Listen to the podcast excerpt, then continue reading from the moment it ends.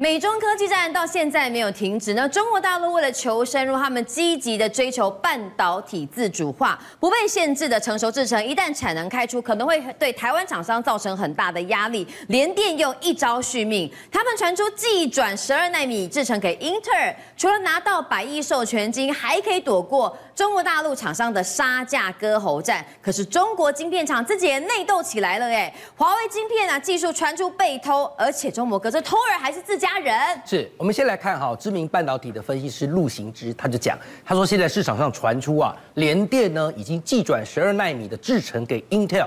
啊，搭上美国去中化的政策，那么联电很可能能够在陆晶片厂引发的杀价割喉战逃过一劫。嗯，这句话什么意思？来，我跟大家讲分析一下哈。因为现在呢，美国对于中国晶片的抵制是在先进制程的部分，也就是说，你先进制程的这些晶片，我不给你任何设备，你出口我也不买啊。那所有的这个美国的对美国队的这些人，通通一起抵制中国，中国就把所有的重金就压在成熟制程或者中低端的晶片。那你中国要是重金压在这个我们讲的这个呃成熟制程，就代表你是一种攻击性的投资。对，那到时候多产呢？会怎样？一定会供过于求。是，那联电已经看到了，所以联电就讲啊。大家会问，那到底先进制程跟成熟制程差别在哪？一般我们业界以七纳米为划分，好、嗯，七纳米以下像五纳米、三纳米就是先进制程，七纳米以上像是十、十二、十四、十六、二十八就是成熟制程。你看。他就把十二纳米赶快抛出去，嗯，啊，就是我刚用白话讲，就跑得快，嗯，好，那联电啊这么快就能够嗅到美国这样的一个风向，一定有什么样的迹象？有，你看哦，因为最近中国大陆在我们刚讲的，就是说成熟制程的部分，那你一定也要有设备，设备的话，大家就想到艾斯摩尔的光刻机，我们一般就是也有人讲叫曝光机啊，那这曝光机显影设备呢，它在十一月的时候，它就大买一百零一台呀，嗯，大家看一下，光十一。月就买了十六台，嗯。金额花了七点六三亿美金，而且他还买贵哦。也就是说，艾斯摩尔看你这么这么需要，那我就就坐地起价，嗯，你涨快五成我也买。啊，贵了快五成，对，而且他们现在哈，就是晶圆厂在建厂，就做这些成熟制程或中低端晶片的这些晶圆厂啊，哦，快马加鞭的完工，今年就完工四四座，预计明年还会再增加三十二座，嗯，所以你看。全部锁定成熟制成的情况下，是不是到时候很可能会一场混战，血流成河，对，成为杀价的割喉战呢？好，但是我这边也要平衡说一下，其实中国大陆现在的晶片厂啊，不断的因为美国的抵制，所以中国自己要自立自强造星，对不对？中国自己造星，中国星，但倒的也不少啊。嗯，你看哦，像二零二二这三年，我就抓这三年就好了哈。这三年呢，虽然它有十三万家的晶片企业。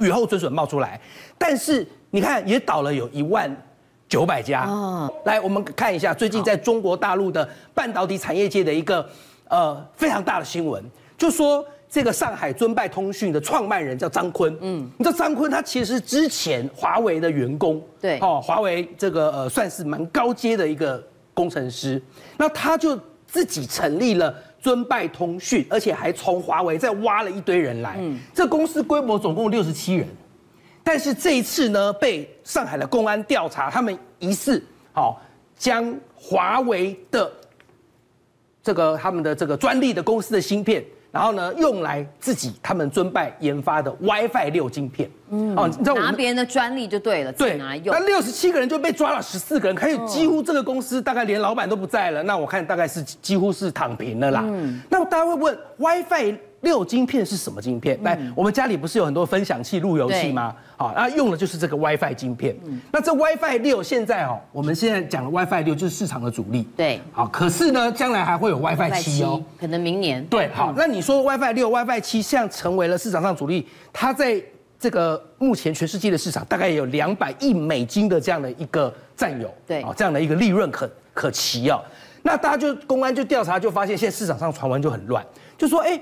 到底只是单纯你张坤哦，个人为了这个赚钱哦，想要圈钱，所以就把过去东家的东西偷出来，智慧财产权偷出来，嗯，还是背后有没有人指使啊？对，因为这明明就一定会坐牢侵权呢，怎么那么大胆？对啊，而而且你钱哪来？你这天使基金都是哪来的？结果就有人就去调出了哈，我们这个目前上海轰动的这个惊天大案。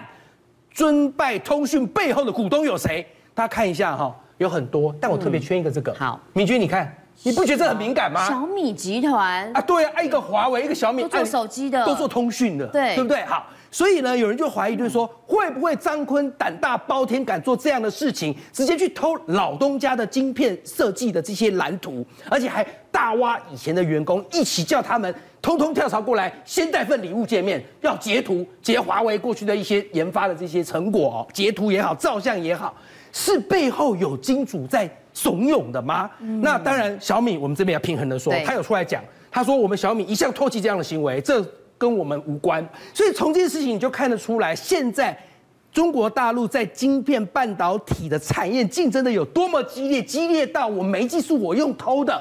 那美国政府有没有注意到？美国政府拜登政府现在就说，我过去是把焦点在你的先进制程，对，但你成熟制程我也在盯着你，I'm watching you。哦，他讲了，他说你成熟制程的晶片，如果你中国胆敢打这种所谓的。不正常的削价战，我们他们美国有个专业名称叫做不公平贸易。对，那我们到时候就直接寄出关税，连你成熟制成或中低端晶片一起打。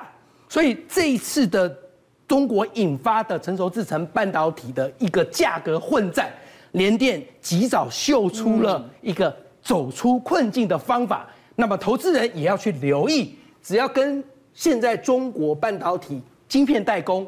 或者是这个晶片设计供应链的相关个股未来的走向，我想问昌兴，我们从这个联电技转 Intel 的事件来看哦，他想要躲开未来的杀价竞争，跟 Intel 站队站在一起，可以呢获得更大的出海口。那联电昨天的大涨表态之后，今天的熄火，你怎么样来做解读？我觉得其实是这样子哦，现在的这个联电呢，它其实和台积电有不太一样的一个效果哦。台积电是做先进制程一直冲，对，那联电呢是伺机而动，因为今年联电没什么涨到。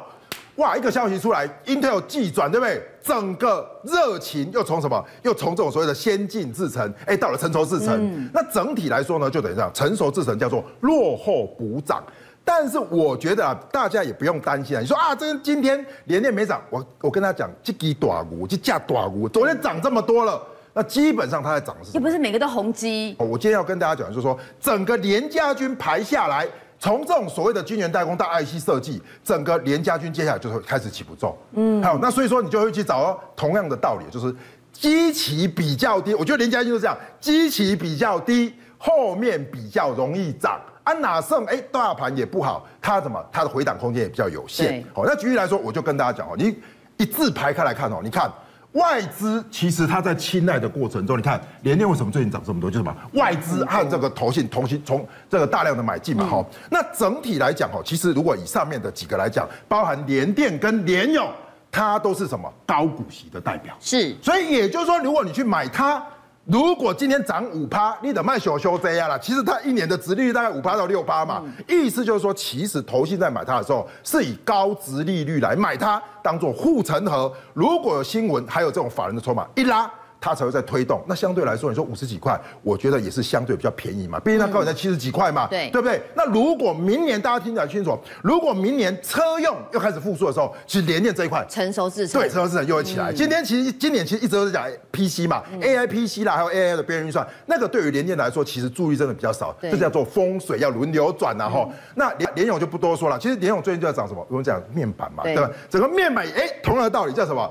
涨价潮，哎，所以你看友达啦，群创涨，所以你看联咏来讲也是什么相对的优势哈。那整个排比下来，我要跟大家讲一个重点，就是说哈，整体现在的市场来说呢，现在的 EPS 呢，其实都慢慢在开出来。那在开出来的过程中呢，我认为你要去观察，就是说整个 IC 设计的族群有没有因为这一波像联发科带动的热潮。IC 设计开始轮动，所以这边就两个重点，第一个是高值利率，第二个是 IC 设计的落后补涨的一个效应，因为 IC 设计其实今年在下半年才开始涨，所以在这里面呢，我们就先从联电来跟大家来观察哈。那其实大家都一直在问啊，大家一直问我说啊，联电到底干没背景哈？我再次强调，如果以整个筹码来说，联电其实这边就是怎么样？突破盘整区往上，就是昨天。对，那这个完整区往上说，为什么会震荡？因为前面有这个高点嘛。嗯。那这个高点假设再洗一洗之后往上走，那就要什么融资？我同样的道理嘛，融资要往下降。嗯、但是比起之前的高融资，其实现在的融资水位一直是在低位了。嗯、所以我认为第一个筹码面没有什么太大的问题。对，好，那联电最大的现在要突破就是什么？现在的它的这个叫做 EPS，它要赶快的拉起来，嗯、因为现在整体来说，它就怎么样？有 EPS，但是投信更期待它的叫什么？叫做现金的殖利率，有没有？另外，就两趴到六趴到七趴，对，所以其实今年投信在买它是在买什么？买它的殖利率，高股息，对。但是今年哦，如果连电算起来大概赚五块的话，接下来大家就会猜了吧？它到底要配多少？嗯，假设能继续配出三块左右，那基本上除起来，哎，大概是大概六趴左右，那就可达标。所以就等于说，你现在买联电，我认为它就是什么？它就是高股息的进可攻，退可守。是哎，对。然后呢，假设散户抛。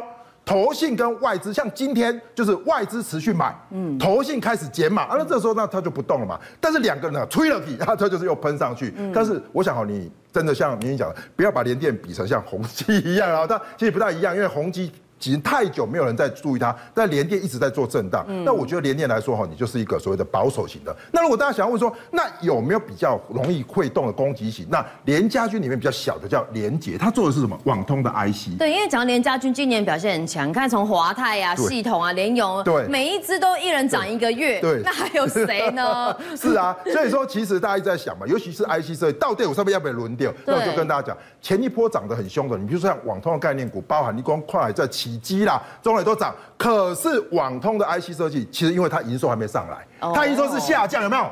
营收下降，可是你看这三个月，哎，开始不会转上来了，为什么呢？因为简单的，赶快，现在都要做什么？